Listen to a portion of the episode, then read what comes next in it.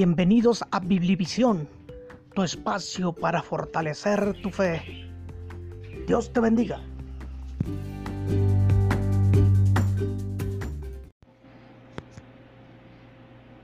Buenas noches, les comparto el siguiente mensaje, las escrituras y la crítica bíblica. Existe una corriente de eruditos que pretenden descalificar la autoridad de las Sagradas Escrituras esto provocó que emergiera una ciencia llamada hoy crítica bíblica, la cual se divide en crítica alta y crítica baja. Una pretende examinar los manuscritos que se poseen de la Biblia para precisar su familia, antigüedad y su valor para usarlos en las traducciones. La otra investiga acerca del autor de los manuscritos y su veracidad de su registro. Por ello, Hoy a través de esta exposición se pretende dar una introducción y un tratamiento a cuestiones relacionadas a esta clase de erudición que pretende minimizar la confianza que el creyente posee en la Biblia. Veamos primero la Biblia y el mito de una transmisión tergiversada. Existe un argumento que erigen algunos críticos en contra de la Biblia y es que se preguntan, ¿el mensaje de lo que está escrito realmente no está arreglado a favor de lo que los escritores quisieron legar? ¿Acaso el mensaje no fue acomodado groseramente para validar su supuesta nueva fe en Cristo? Concedamos por un momento que la pregunta tiene algo de, de validez. En todo escrito sí existe el riesgo de que el escritor refleje en él su tendencia personal, pero también concedamos otra posibilidad, la de que también hay honor al escribir. Es decir, que también existe la posibilidad de escribir con integridad, tratando de legar información fiel, fidedigna. Y si se recuerda la guía del Espíritu Santo de Dios en las vidas de los escritores de los libros de la Biblia, esto agrega una dimensión más a favor de que los documentos que hoy leemos reflejan realmente verdades comprobables o hechos observados por quienes vivieron en el tiempo que sucedieron. Preguntémonos, ¿hay pruebas en la misma Biblia de la integridad de los hechos que narra? Primero, en 2 de Pedro 1, 16 y 18, el apóstol Pedro escribió, no les hemos dado a conocer la venida y el poder de Dios siguiendo fábulas, sino como habiendo visto con nuestros propios ojos su majestad. ¿Escuchó bien? Habiendo visto con mis propios ojos, dice Pedro, su majestad. Primero de Juan 1 de 1 al 4 también dice lo que hemos visto, lo que hemos oído, lo que hemos palpado con nuestras manos tocante al verbo de vida. Una vez más, también el apóstol Juan enfatiza mucho que él estuvo como testigo ocular de lo que Cristo hizo cuando estuvo aquí en la tierra. Notemos que la Biblia en su mayoría fue escrita por medio de hombres que fueron testigos oculares, presenciales de los hechos que describen, es decir, que tenemos información o reportes de primera mano. Tenemos unos documentos cuyo origen se remonta a testigos presenciales de los hechos que registran. Esto echa por tierra la postura que algunos adoptan de que la Biblia no es más que una colección de mitos que se fueron formando con el tiempo. No, tenemos reportes de personas que estuvieron allí y vieron los hechos y después los registraron bajo la guía de Dios. Asimismo, el segundo texto, el de 1 de Juan 1 del 1 al 4, tiene la tendencia clara de hacernos partícipes de la veracidad de estos hechos, para que recordemos que nuestra fe se remonta a testigos presentes y con un carácter tan íntegro como que murieron en la cruz por su creencia, como para que no dudemos de sus escritos sino afirmemos nuestra fe. Segundo, si usted lee Hechos 2.22, Hechos 2.36, Hechos 4.13, Hechos 26.26, notará también que la Biblia registra aún a los opositores a este Evangelio cuando se apela a ellos la veracidad de los hechos, los cuales no podía negar porque eran ciertos y además de reciente acontecer. Luego entonces tenemos unos documentos confiables en lo que narran. En Hechos 26-26, Pablo está defendiéndose ante un rey porque lo querían mandar preso, como finalmente sucedió. Pero mientras él se defendía, él le dice al rey que el mensaje del Evangelio no fue hecho en un rincón, es decir, en lo oscurito, al oculto, no, le dice él, tú bien sabes que este Evangelio que yo predico no nació en un rincón, allá entre lo oculto, entre las sombras, no, esto es tan público como cierto. En segundo lugar, veamos sobre la Biblia y el mito del nacimiento virginal del Cristo. Para esto utilizaremos dos textos, Isaías 7:14 y Mateo 1, 23. Existen en otras culturas vecinas al cercano oriente narraciones de supuestos hijos nacidos de vírgenes que llegaron a ser héroes. Luego atacan el nacimiento virginal del Cristo acusando a la Biblia de plagio. Ellos ignoran que la Biblia pasa por alto tales semejanzas y por el contrario, claramente dice la raíz o la profecía del Antiguo Testamento que está cumpliéndose.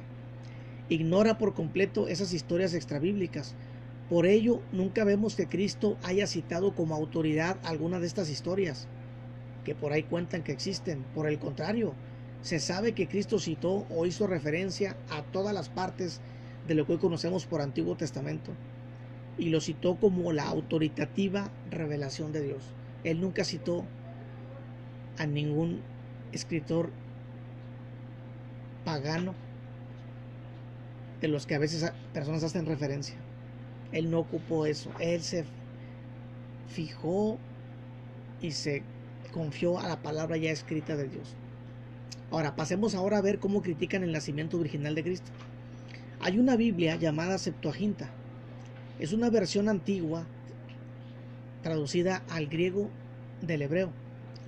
Esta en la cita de Isaías 7:14 dice, la Virgen concebirá y dará a luz un hijo llamado Emanuel. Pero como en el mismo texto del hebreo, en vez de virgen dice joven, pretenden con ello decir que Mateo acomodó la cita para hacernos creer que Jesucristo cumplió esta profecía, dudando entonces de que Jesús nació de forma milagrosa, es decir, sin la intervención de José. Ahora, este es un caso de problema de traducción, pero preguntémonos, ¿acaso el contexto del texto en hebreo no permite esta acepción? Es decir, que tenga validez la traducción de la palabra joven por virgen, ya que la joven de alguna forma da la idea de que aún fuera virgen. Algunos eruditos comentan que sí es posible tal excepción contextual en el texto, también mencionan que la cita de Mateo, el evangelista sobre Isaías 7:14, él no la compuso, él no la adaptó como quieren hacernos ver. Es claro que esta Biblia, la Septuaginta, ya, ya estaba traducida antes de que Cristo estuviera aquí en la tierra, fue traducida como 200 años antes de Cristo. Así que desde antes de que Jesucristo naciera de una virgen llamada María, ya existía. Por lo tanto, Mateo no acomodó la cita. Él citó de una Biblia que en tiempos de Cristo y de sus apóstoles era muy leída entre el pueblo judío. Y si ellos no vieron la necesidad de corregirla, entonces cabe decir que aceptaban dicha traducción ya que no viola en sí el sentido del texto ni el contexto del libro de Isaías.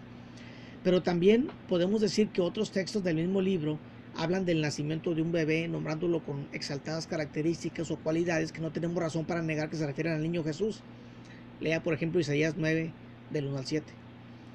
Digamos también que nuestra fe en creer que Jesús nació de forma milagrosa no solo descansa en el citado verso de Isaías 7:14, tenemos el Nuevo Testamento como confirmación. Recuérdese que también es inspirado por Dios, aunque no negamos la crítica arriba referida. Y para corroborar lo que digo, veamos Lucas 1, 26 al 38. Dejan claro que Jesús nace por intervención divina de una virgen llamada María. Es un nacimiento milagroso, ya que las mujeres no pueden engendrar vida humana sin la participación de la semilla del hombre. Viendo todo el conjunto de la explicación presentada, ¿les parece que los críticos contrarios a la Biblia tienen la razón? A mí me parece que la palabra virgen, por joven, no viola en sí el contexto o la intención del pasaje. En tercer lugar, la Biblia y diversas reglas para aclarar sus aparentes discrepancias. Segunda de Pedro 3, del 15 al 16, Efesios 4, 14 y Colosenses 2, 8 nos advierten de que tenemos que estar preparados para presentar una explicación razonable cuando nos cuestionan. Y nos advierten ahí que hay cosas difíciles, difíciles en la Biblia de entenderse y que tienen que estudiarse con cuidado. Los textos referidos, ya que acabo de citar, denuncian cómo desde los tiempos apostólicos han existido aquellos que buscan tergiversar las escrituras por algunas dificultades de interpretación que ellas presentan. Aún de los fariseos, recordemos que Jesús corrigió lo de la tradición escorbán, la cual se habla en Marcos capítulo 7. Jesús la declaró como un invento o tradición de hombres que violaba el, el mandato de la ley de Dios, honra a tu padre y a tu madre. Por todo ello, quisiera presentarles algunas reglas de interpretación que pueden ayudar a aclarar las supuestas discrepancias de la Biblia. Número uno, un primer punto que tú debes de aprender es lo que no está explicado en la Biblia no es necesariamente inexplicable. Ejemplo, antes de descubrimientos antiguos de hace algunos siglos, se decía que Moisés nunca pudo escribir el Pentateuco, ante la simple razón no comprobable de que ya existiera la escritura. Con los descubrimientos de la arqueología, ahora se sabe que la escritura existía por lo menos 1500 años antes de Moisés. Por eso les digo, lo que no está explicado en la Biblia no es, no es necesariamente inexplicable. 2. Las interpretaciones erróneas no quiere decir que la revelación escrita esté equivocada. En todo caso, estas interpretaciones fallan o existen por aventurarse a dar una explicación dogmática equivocada. Repito, las interpretaciones erróneas no quiere decir que la revelación escrita esté equivocada. Basados en una interpretación dogmática del Salmo 19, 4 al 6, se decía en la Edad Media que el Sol giraba alrededor de la Tierra. Galileo, Galilei, desafió esta postura y muchos sufrieron martirio de la Inquisición a manos de la Iglesia de ese tiempo por seguir las ideas de este científico. Cuando una vez se reconoció que Galileo tenía razón, entonces cayeron en vergüenza todos los opositores. Por eso digo, las interpretaciones erróneas de la Biblia no quiere decir que la Biblia esté equivocada. Somos nosotros los que erramos a veces. En tercer lugar, comprenda el contexto del versículo que usted quiere aprender. Ejemplo, una frase del Salmo 14.1 dice, no hay Dios. ¿Esto significa que la Biblia enseña un ateísmo? Por supuesto que no. Hay que interpretar dicha frase dentro de sus demás versículos que la rodean, es decir, dentro de su contexto. Así se descubre que esta frase es lo que dice el necio en su corazón, que no hay Dios. No lo dice la Biblia, lo dice el necio, el hombre necio en su corazón. En cuarto lugar, interpreta los pasajes oscuros o difíciles a la luz de los más claros. Ejemplo, Santiago 2 del 14 al 26 comparado con Romanos 4, 5, comparado con Efesios 2, 8, 9, comparado con Tito 3, 5 al 7, al parecer presenta la salvación por obras en oposición a los otros textos que dicen que la salvación es por la fe. Santiago 2, 14 al 26 parece ser que enseña que la salvación es por obras, mientras que Romanos 4, 5, Efesios 2, 8 y 9, Tito 3, 5 al 7 dicen que es por la fe. Dicha discrepancia desaparece cuando se nota que Santiago está hablando de personas que decían ser creyentes, pero que por su conducta no demostraban actos de verdadera piedad. Por ello, él cita a Abraham para recordarles que si bien fue justificado por su fe en Dios, su fe siempre fue acompañada por su obediencia. Los otros textos, Romanos 4, 5, Efesios 2, 8 al 9, Tito 3, 5 al 7, hablan de nuestra justificación ante Dios, la cual está basada en nuestra respuesta de fe a Él, es decir, en lo que Dios ha dicho que debamos creer para ser salvos. No hay contradicción. 5. No fundamente enseñanzas o doctrinas en pasajes bíblicos que no tienen un significado claro. Ejemplo, el apóstol Pablo menciona en 1 Corintios 15, del 12 al 30, a quienes en aquel tiempo se bautizaban por los muertos. Es un pasaje oscuro ya que no precisa la práctica de esta ceremonia. Esto ha hecho que, por ejemplo, algunas sectas basadas en este texto saquen conclusiones como si es posible salvar a un ancestro bautizándose en su nombre y que dicho acto de fe se le aplique a tal ancestro. Pero, ¿esto es lo que enseñan las escrituras en su conjunto? ¿Verdad que no? Así que evitemos formular toda una teología de falsa esperanza en textos oscuros de la Biblia. Sexto, la Biblia es un libro humano con características del lenguaje humano. Escuche bien, la Biblia es un libro humano con características del lenguaje humano, no olvide esto. Vas a encontrar en la Biblia usos humanos, como por ejemplo se describe a Dios como espíritu y en otros lugares se habla del brazo de Dios. ¿Significa que se contradice la Biblia? Es obvio que estos usos son para dar a conocer mejor el mensaje, es decir, adaptándolo a la forma de hablar humano. Es obvio que lo que se pretende decir es que Dios oye y tiene poder de actuar en nuestras vidas. No hay contradicción. 7. El hecho de que un reporte sea parcial no significa que sea falso. Esto sucede en libros como los Evangelios sinópticos, Mateo, Marcos y Lucas. Ejemplo, Marcos 5 del 1 al 20, comparado con Lucas 8 del 26 al 39 y comparado con Mateo 8 28 al 34, en donde Mateo discrepa de los otros dos evangelistas, ya que dice que fueron dos endemoniados los que vinieron ante Cristo y no uno. ¿Quién tiene la razón? ¿Marcos, Lucas o Mateo? Marcos y Lucas dicen que era un solo endemoniado, Mateo dice que fueron dos.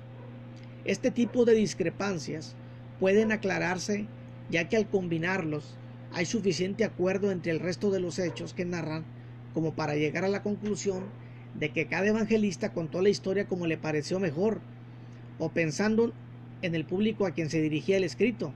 Es decir, que al comparar las narrativas no se ve que se contradigan flagrantemente como pretenden enseñarlo algunos críticos. Mateo seguramente recordó que fueron dos. Marcos y Lucas consideraron mencionar solo uno. La Biblia, 8. La Biblia no necesariamente aprueba todo lo que registra. ¿eh?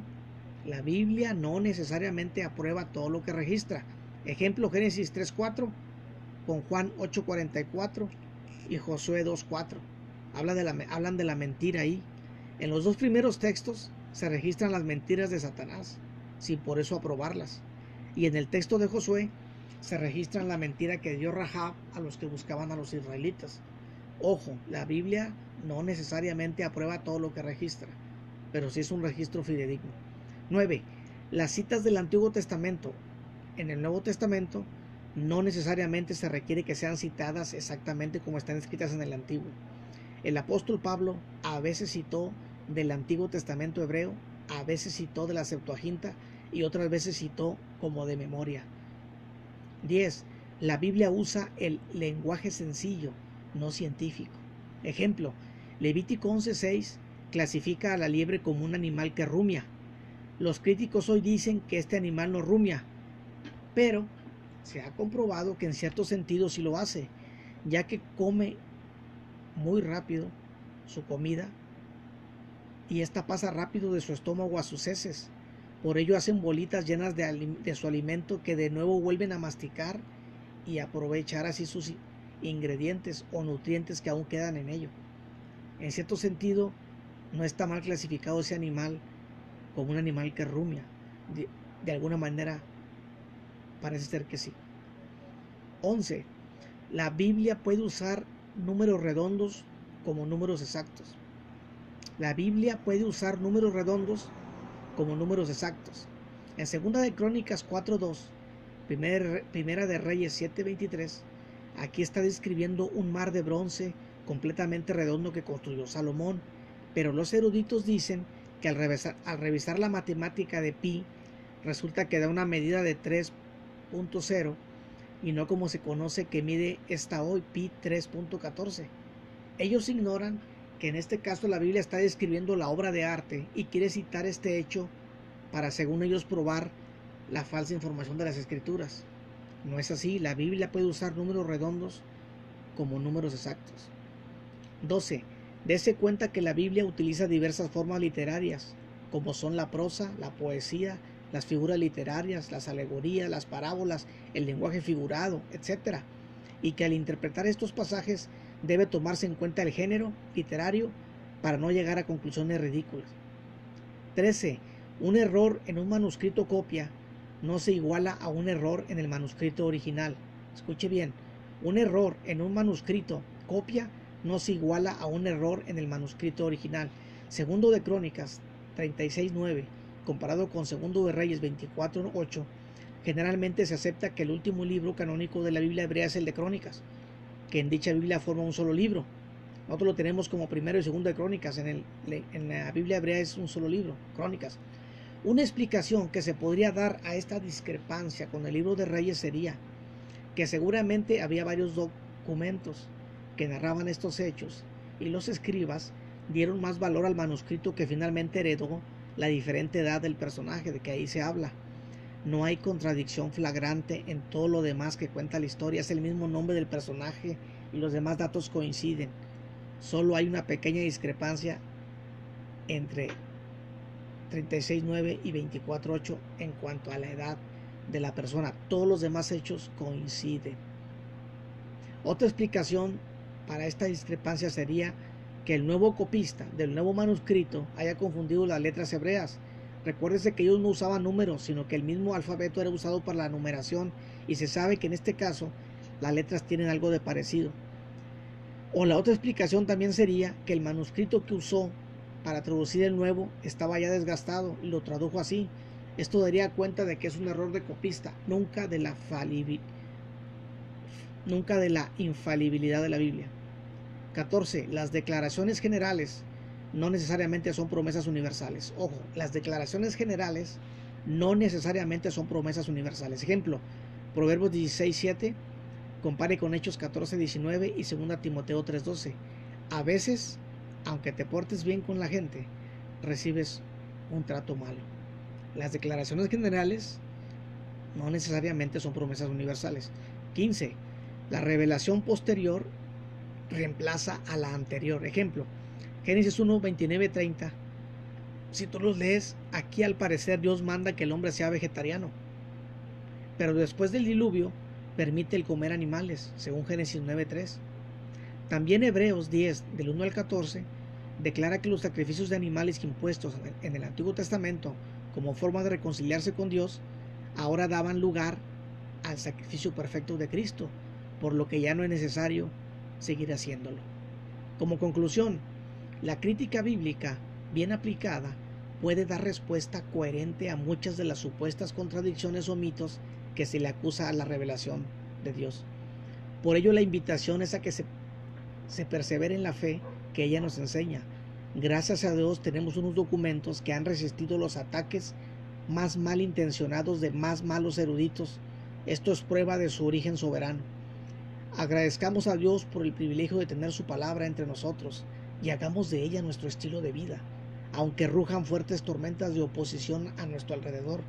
Digamos como los apóstoles en Hechos 4, 18 al 20, es necesario obedecer a Dios antes que a los hombres.